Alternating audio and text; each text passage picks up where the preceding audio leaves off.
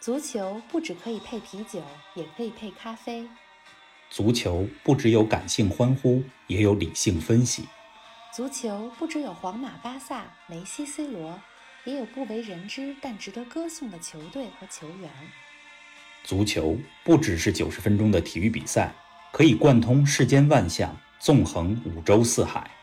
足球小世界，世界大球场，一杯咖啡的时间。陪你聊足球，但不止于足球。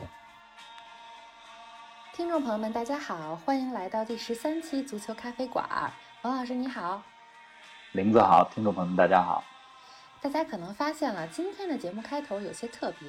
我们换了一首歌作为片头的音乐。刚才播的这首歌呢，名字叫做《You Will Never Walk Alone》，翻译成中文呢叫做《你永远不会独行》。我想平时喜欢看球，尤其是英超的朋友们，肯定已经猜到了接下来我们要说哪支球队了。冯老师，哦那由你来揭晓吧。今儿咱们要说的主角儿就是以这首歌为对歌的英超利物浦队。嗯这是足球咖啡馆开播以来我一直想说的一个话题，也是这一两个月的足球热点新闻。是的，今年的六月二十四号，嗯利物浦球迷们他们等待了三十年之久的英超冠军终于到来了。啊，英超呢是一九九二年创立的，嗯，利物浦上一次获得顶级联赛冠军还是在英超创立之前，一九九零年的时候这。么久了，所以，一九九零年到二零二零年这三十年，两次夺冠之间相距了一万一千零二十四天。还数着日子，嗯对，而且这日子是利物浦球迷们，呃，他们还做了一个网站，这日子是专门记录我们距离上一次夺冠有多少天了，这么个网站。嗯在他们上一次夺冠的这个一九九零年，嗯哎，要说那个时候真是三十年前了，怎么呢？呃，互联网还没普及，没错，甭说互联网了，大哥大也是一个，我不知道那时候大哥大有没有啊？我觉得那时候要有个大哥大，也是一个特别珍惜的物品。对啊，嗯、九零年的时候，德国还没有统一，嗯南斯拉夫还没有解体， 没错，啊呃中国改革开放刚刚进入到第二个十 年，不能再说下去了，美国当时的总统还是老布什，各种回忆，亚运会还在北京举办，哎呃不能呀再说了，再说这节目又成这个回忆杀了。真的是，但是特别有意思的一件事儿啊哈，嗯，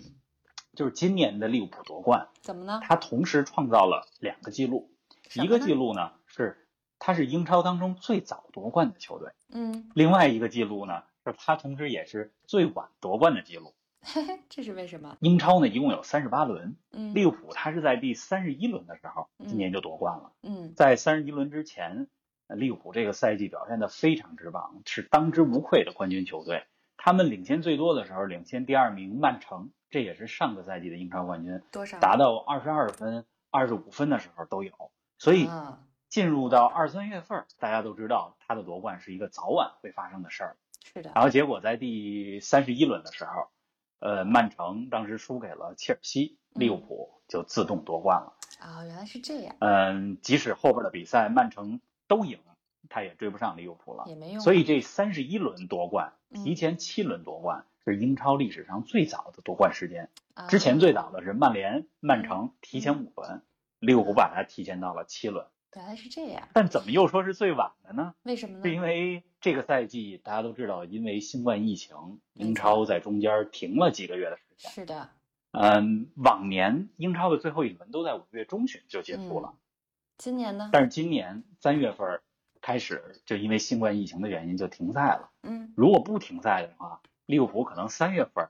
他就夺冠了，无论嗯从轮数还是从自然的时间都是最都到大的。了，嗯，但是呢，英超复赛以后，啊利物浦是六月夺的冠，所以这个时间点又是英超所有年当中最晚的一次，最晚的一个自然时间点，同时是最早也是最晚。哎，这个还挺有意思的。哎，这期节目之前啊，冯老师还专门把刚才这首《你永远不会独行》的现场版、球迷歌唱版给我听了。我当时听了之后，觉得特别的感动。虽然我不能算是利物浦的铁杆球迷，但是各种比赛啊也时常会看，也有所耳闻，忍不住多听了好几遍这首歌。真希望以后咱们节目里也有机会讲讲各个队的队歌，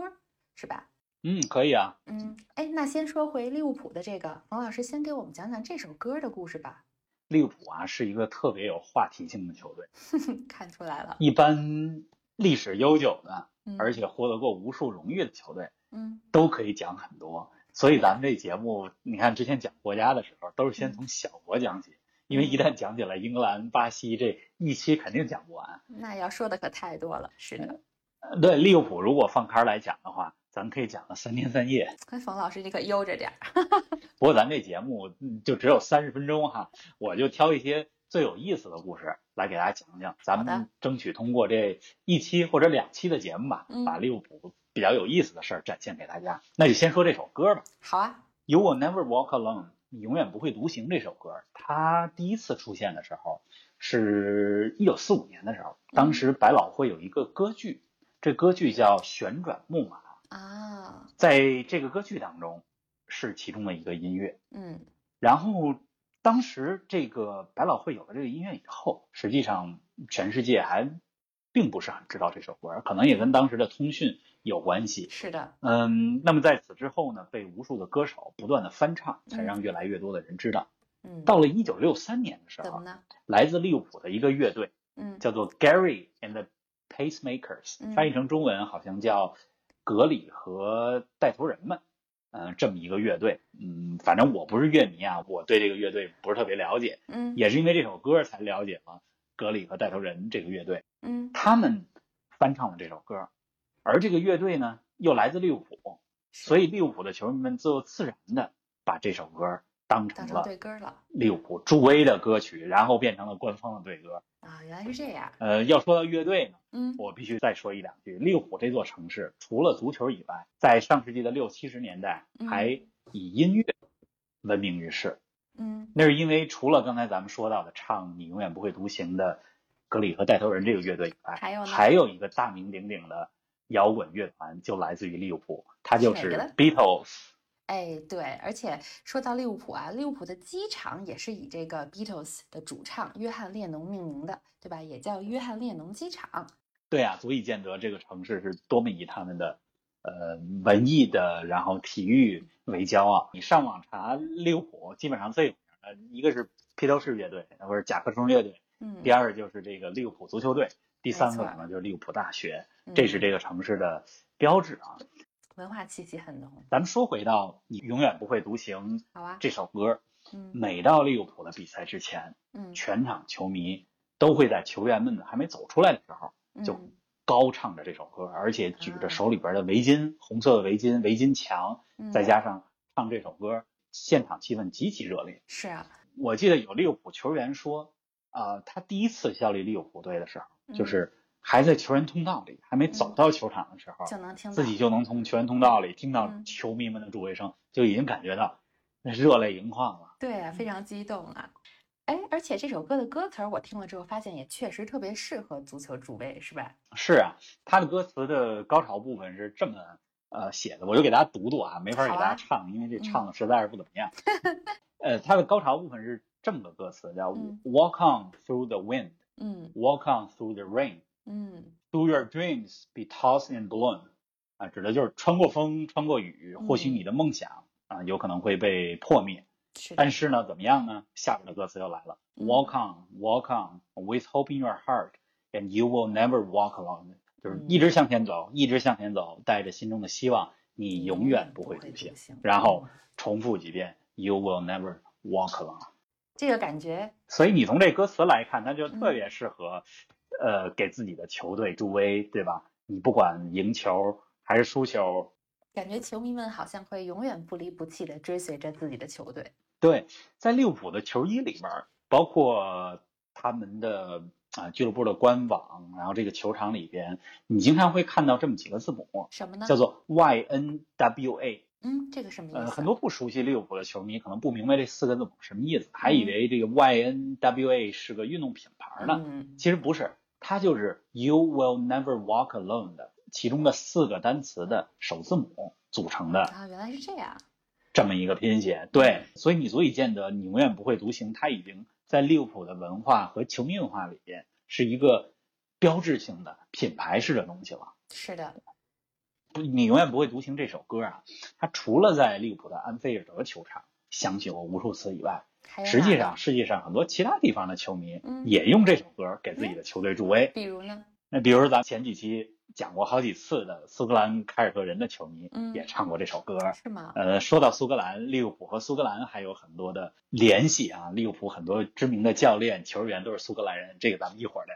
好的，除了凯尔特人队以外，像德国的慕尼黑一八六零嗯、美因茨零五、荷兰的菲诺德，包括日本的球队，嗯、啊，东京 FC，嗯，他们也用“你永远不会独行”这给么受欢迎，球员们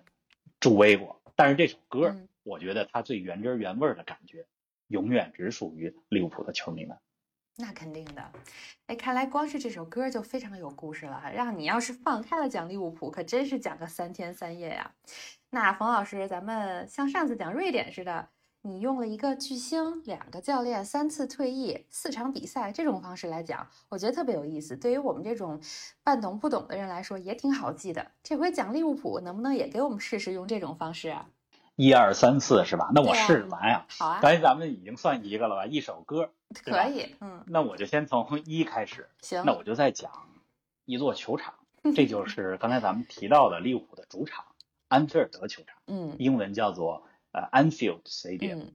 很出名。安菲尔德是现存所有的球场使用时间最长的之一从。什么时候开始呢？它是从一八九二年的时候，嗯，就是利物浦这支球队的球场主场。哦，呃，现在安菲尔德能够容纳五万多人，五万嗯三千人。每到主场比赛的时候，刚才我们讲到了，无论是歌声是还的是球迷们的队衣嗯形成的红色的海洋，包括嗯举起来的围巾形成的围巾墙，嗯，都是足坛一景儿。是的。说到安菲尔德啊，就必须得说说利物浦这支球队的历史。怎么其实了它的成立嗯来自于一次分家，哟在利物浦这座城市里，有着一支比利物浦还要悠久的俱乐部，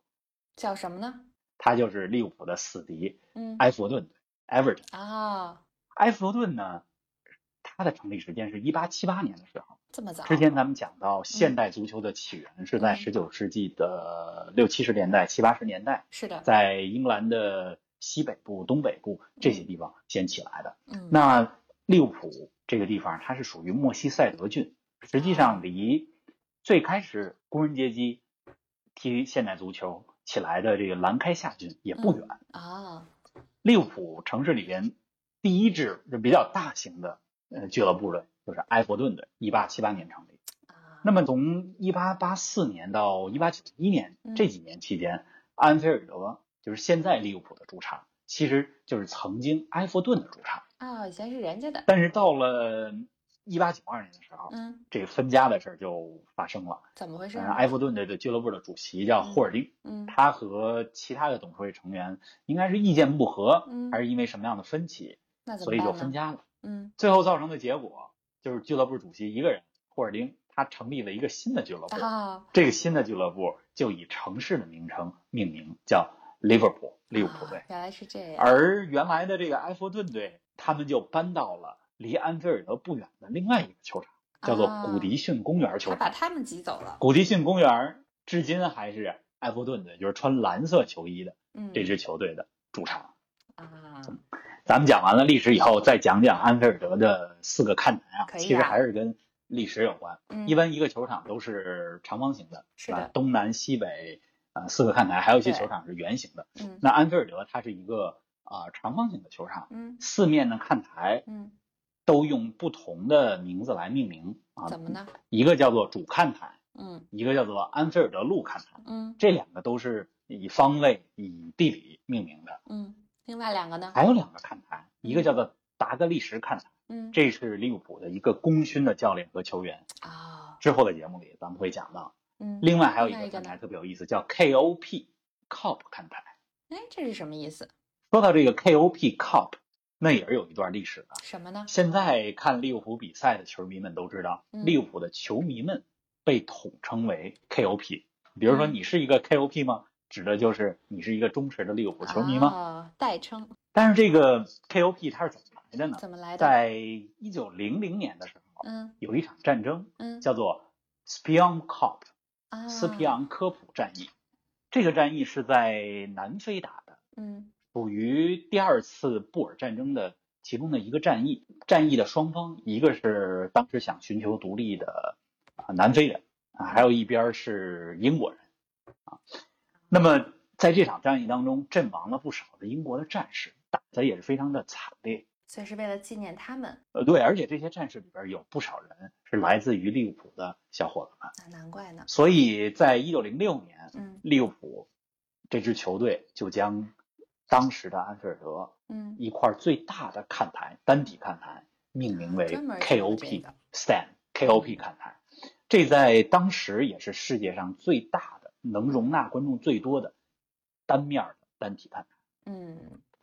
后来呢，这个 KOP 慢慢就演变成是，呃，为了纪念所有的在战争当中阵亡的战士们。嗯呃，经常看英超的朋友们知道，呃，英超每年的打到秋天的时候，嗯呃，都会有一轮或者两轮的比赛，所有的球员们，呃，甚至是一些啊、观众们，他也会佩戴就是纪念一战阵亡战士的一个呃勋章，也会有相关的仪式。所以英国呢，它是比较在乎纪念阵亡中的战士的，嗯嗯，就广义的代表了这个纪念战士的意思。那到后来，KOP 这三个字母就等同于利物浦最忠实的球迷的这么一个代号嗯。，历史值得铭记啊。嗯，说到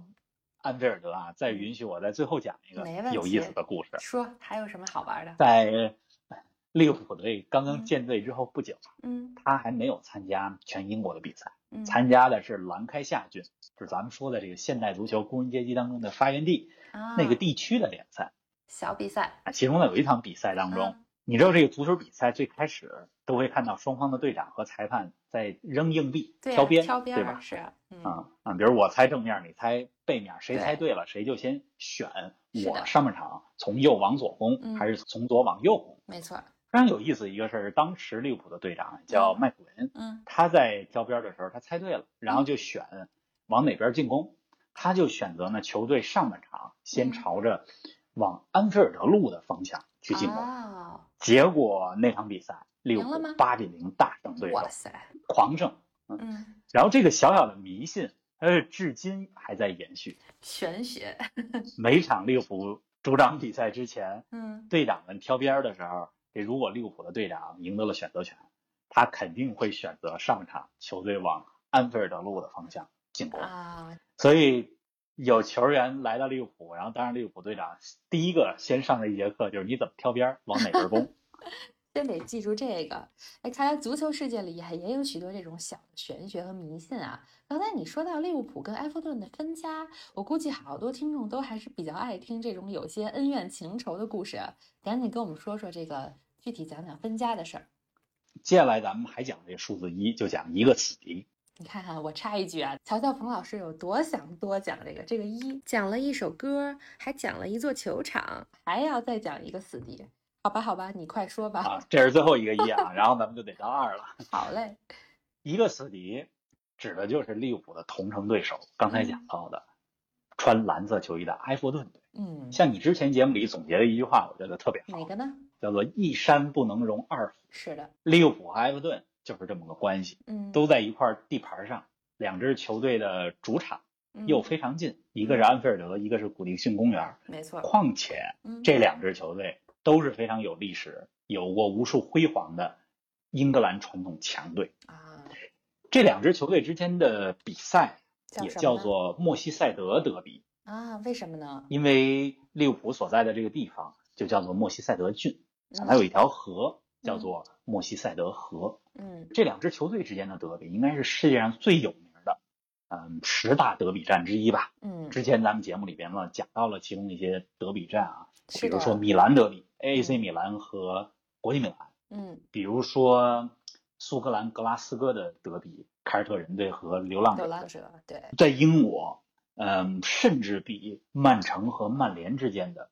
同城德比还要历史悠久，还要有名的，就是这就个是莫西塞德德比。嗯嗯，这两支球队啊，从一九六二六三赛季开始嗯，就一直都在英格兰顶级联赛当中。还挺厉害，英超之前，英格兰最高级别是英甲，嗯从六十年代这两支球队都没有降过级。啊这些年来，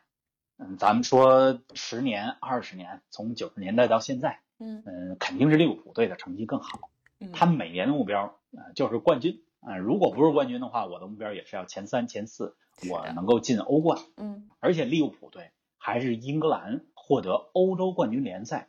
冠军次数最多的球队，啊，一共六次获得过欧冠的冠军。哎，那利物浦的目标是冠军，埃弗顿呢？对埃弗顿来讲，他就不是每个赛季都能夺冠了，甚至是有一些赛季，我记得我小时候看球的时候，埃弗顿就是一个保级球队，嗯每年都是最后几名，嗯， 但是人家还能够最后时刻上岸，不至于掉级降级。埃弗顿对他们来讲，可以输掉整个赛季的所有比赛，毫不夸张的讲，无所谓。但是他们每年一定要赢对利物浦的那两场比赛，啊所以你足以见得这两队之间死的对比头赛啊火药味儿多么十足对啊。死对头，我还真看了一个数据，嗯两个球队呢一共打过二百三十四场比赛，其中呢，历史至今所有的正式比赛，利物浦赢了九十多次，啊，埃弗顿赢了七十多次。略胜一筹啊，利物浦还是嗯，这二十多场的差距实际上没有这两支球队呃战绩的差距那么大。嗯，还是我觉得利物浦虽然胜一筹，但是两队历史战绩相互之间的对决还是相对比较接近的吧。啊，咱们再来说说这两个队的荣誉，刚哎才呀讲到了，利物浦是英格兰球队当中在欧洲赛场最成功的球队，嗯六次获得了欧冠啊，其中有四次都在七八十年代，嗯有两次咱们在一会儿在节目里边会讲到是二十一世纪，就是最近的二十年好啊，获得了两次，这是四加二。利物浦在获得英格兰国内冠军的次数嗯是，十九次，哎呦，那也挺多的，仅次于二十次的曼联。嗯，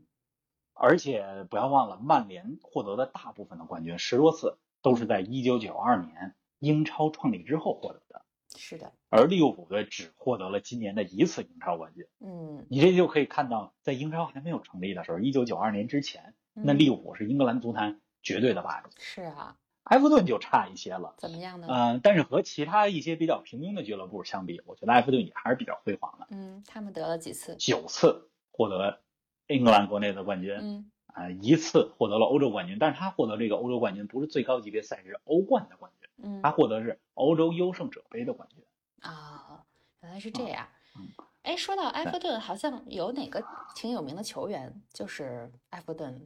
鲁青尼年啊队里，鲁对尼对就对是埃弗顿青训出品，嗯嗯，十六七岁的时候就代表埃弗顿出场，嗯然后在非常年轻的时候就被曼联买走了。嗯嗯，另外啊，中国的球员嗯李铁和李玮峰哟也效力过埃弗顿队，啊，原来所是以这埃样弗顿这个名字对于中国球迷来还讲，哎应并该不是陌挺熟生嗯悉的，对。哎，没想到利物浦队还是夺过这么多次冠军啊，十九次英格兰冠军。我之前看新闻说，今年这个利物浦是三十年来首次再夺得国内的冠军，我还以为他们一直不怎么夺冠呢。所以也就是说，他们最辉煌的时候其实是在九零年之前了。对啊，这三十年来，尽管利物浦他也是强队，而且我觉得是名副其实的英超四大豪门吧之没一。错儿，但是最辉煌的时候还是在一九九零年之前，嗯嗯也就是我们还没有在看球，现在的大部分听众还没有看利物浦比赛之前。这里呢，嗯，这是有个转折吗？给我们讲讲。就是这是个转折点，这个嗯转折点就来自于两次比较大的惨案，哎呦，这说也到是二足坛了，历史上的惨案。嗯，说到快二，一次叫做海瑟尔惨案。嗯，另外一次呢叫做希尔斯堡惨。怎么回事儿呢？咱们先说一九八五年的海瑟尔惨，好啊，在一九八五年之前，嗯一九七六到八六年这十年当中是利物浦最辉煌的时候，嗯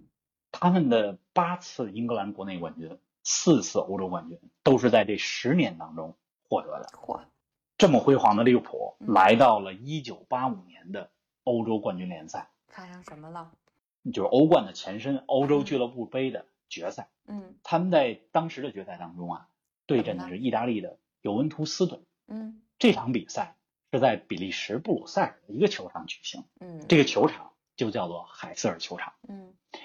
这球场是一个比较年久失修的球场，还比赛还没开始，嗯其实两边的球迷就已经开始较着劲了，英格兰的球迷和意大利的球迷。嗯，主要有这么几个原因：第一哦怎么个了，两队其实都没有那么希望在这个球场比赛，因为这球场有点年久失修了。啊，太旧了，第二，球赛门票的分配也有着一点故事。哟，怎么回事儿呢？按道理讲，嗯决赛的门票应该分成三份儿，嗯一份儿给利物浦，嗯一份儿给尤文图斯，是的，一份儿给中立球迷。嗯但是啊，在利物浦球迷进场的时候，嗯，他们就发现这个不对劲儿，怎么了？怎么意大利的球迷显得比我们英格兰球迷多那么多？哟，有猫腻，在比赛之前，嗯利物浦的球迷，咱们经常说英格兰足球流氓是就啊开始闹事儿，嗯，两个球队的球迷就冲突起来了。有还没比呢就冲突了，这场冲突非常激烈，怎么造了成了三十九个球迷死亡，哎呦呵，其中有三十二个人就是意大利球迷，嗯，另外还有三三百多个球迷受伤。哇，那还真是挺惨的，对，然后那场比赛还是如期进行了。嗯，那场比赛呢，利物浦队零比一输给了尤文图斯队，怎么而回且事？尤文图斯队进的那个球嗯也是一个非常有争议的点球，从头到尾都是悲剧，所以利物浦错失了他们的第五次获得欧洲冠军的机会。嗯，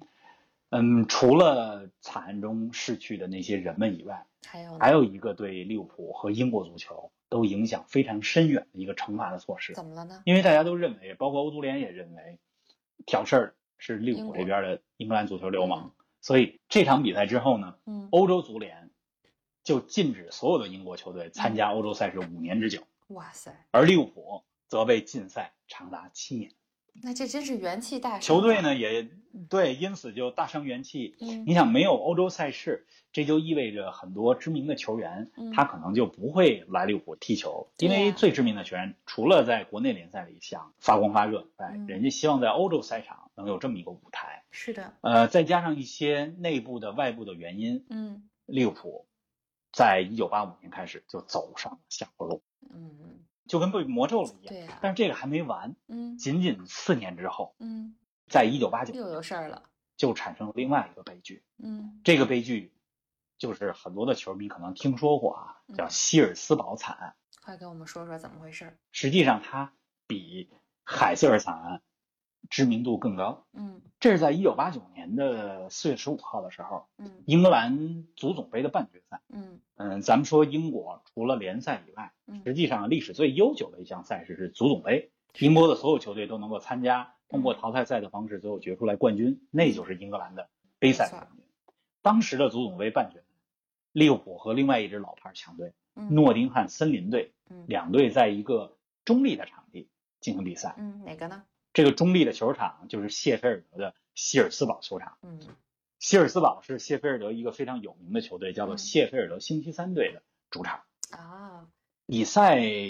开始之后，发生什么了？发现很多的球迷还没有球票啊，哟未能入场，嗯，那怎么办呢？因为那个时候你能够有一张足总杯半决赛的球票是非常不容易的。非常珍贵啊，那很多的球迷都想看这个比赛，有的还没有票就去球场了， 嗯，等在外边儿还没有肯定什么都是网，上购票、身份验证嗯，还没有这些，都等在外。嗯，结果在场外聚集的球迷们还没进场呢，发现球场有一扇大门打开，哟，所以就几千人直接往里挤涌进了球场，涌上了利物浦的看台，啊，那得发生踩踏事件了吧？最后就造成了严重踩踏的悲剧。哎对，呀，真是，使嗯得九十六个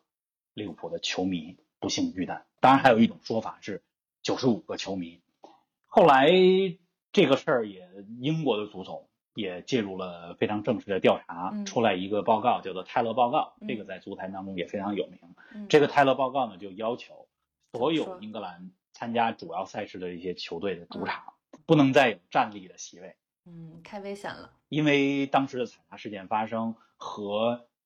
其中几面看台是站立的看台有直接的关系，啊，也是，所以在这之后，要求所有的球场改，必须都是坐席。嗯呃，我记得有一年的英超就是在四月十五号附近啊，呃，当时所有比赛嗯，球怎么场呢上？都空出了九十六个位置。然后呢？在这九十六个位子上放上玫瑰花，嗯，来祭奠希尔斯堡遇难的九十六人。哎呀，真是听起来有点难过，嗯，利物浦球迷是没有忘记希尔斯堡惨案的。嗯，肯定是，每年到了四月份，他们一定会通过各种各样的方式嗯来纪念球迷们，包括《你永远不会独行》这首歌，嗯一定程度上也是送给这些球迷们。